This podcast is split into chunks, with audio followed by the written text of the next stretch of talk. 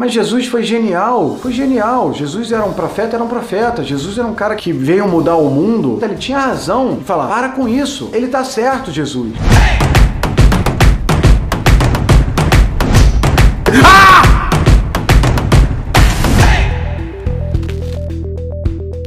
Um caminho é você acreditar no protestantismo, um caminho é você acreditar na fé judaica, um caminho é você olhar as coisas que funcionam, é, apesar de serem muito antigas, mas são mais compatíveis com o período contemporâneo, e tudo bem você olhar a cabala, entendeu? O protestantismo ele se difere do cristianismo original, do catolicismo, em vários pontos. Preste atenção, como eles reformaram a religião, não estou dizendo que é melhor que o catolicismo, nem que o judaísmo, não importa. Vamos olhar sobre a ótica antropológica do, do capitalismo. O protestantismo veio questionando o conceito de a última palavra é do Papa. Não, a última palavra é das Escrituras e de Deus. Legal. Outra coisa, o nome protestantismo vem do quê? Vem de protestar. Fala, peraí, por que, que isso é assim? Por que, que a gente tem que respeitar o sábado e não o domingo? Por que, que eu, sendo uma pessoa perdedora e dando a outra face ao inimigo, eu vou pro céu de uma forma melhor? Não importa. A religião que sugere que você não questione é uma religião anticientífica. O protestantismo ele é mais pró-ciência, porque ele fala para você questionar, para você protestar. Ah, quer dizer que você é melhor que o católico apostólico romano, estou dizendo isso não, mas quero dizer que você é mais preparado para entender talvez a real mensagem. Vão dar um Google depois no Deus de Spinoza. Spinoza é um filósofo holandês judeu, Baruch Spinoza. Dá uma olhada na definição de Deus de Spinoza. Talvez seja um Deus que funcione melhor para você. Você passa a vida toda com medo de incomodar Deus, com medo de incomodar sua família por não fazer o que eles esperam, com medo de incomodar a sociedade. E eu te digo, essa não é a sua melhor maneira de vencer. O Outback venceu e virou uma fantástica experiência gastronômica e virou um lugar onde garçons pagam suas faculdades e se formam e fazem seus sonhos acontecerem e se sentem iguais aos clientes porque ele questionou o status quo. E a base, ai, vocês me cansam um pouco.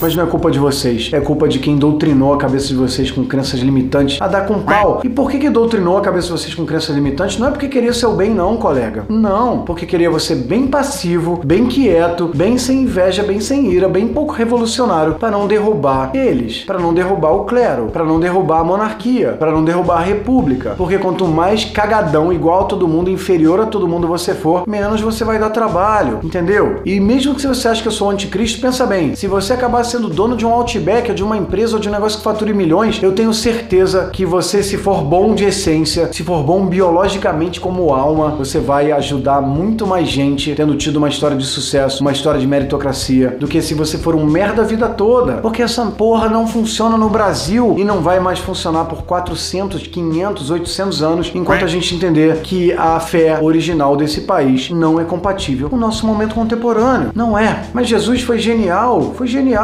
Jesus era um profeta, era um profeta. Jesus era um cara que veio mudar o mundo. Ele foi necessário numa época que o mundo era muito só fariseu e muito só Sodoma e Gomorra e muito só putaria. É o tal do 880. Ele tinha razão de falar: para com isso. Ele tá certo, Jesus. Mas nós estamos em 2021 e não é certo o 8, não é certo o 80. O certo é o 40. E hoje você vive no 80 ou você vive no 8, entendeu?